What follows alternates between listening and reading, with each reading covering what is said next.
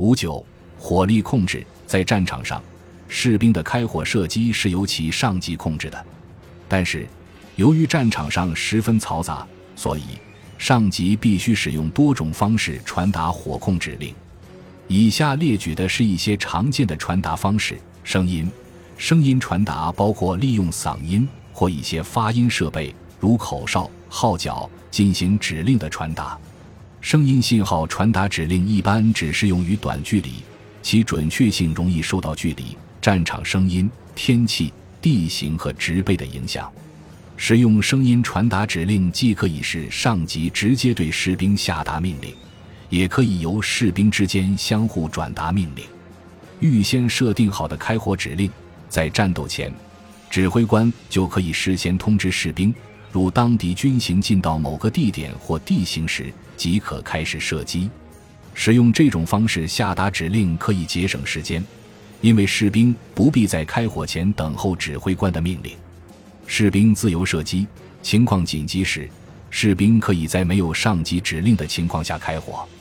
标准操作程序 SOP，为了减少口头传达的指令，可以使用标准操作程序。该程序是部队每一名士兵都必须掌握的。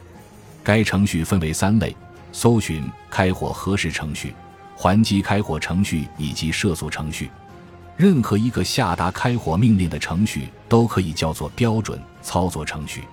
以下是搜寻开火核实程序的步骤：第一步。搜寻你的任务目标区域。第二步，射击任何任务目标区域内的目标，使用合适的武器。第三步，在射击时，保持与指挥官的眼神交流，以核实射击目标。还击开火程序是指示士兵在遇到埋伏或受到突袭时应该如何应对。各个作战单位可能采取不同的还击开火程序。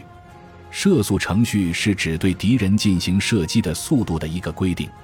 尽管射击速度受武器种类的影响很大，但普遍规则是：初次射击时以武器的最大速度射击，然后减缓速度，但依然要对敌军的行动起到震慑作用。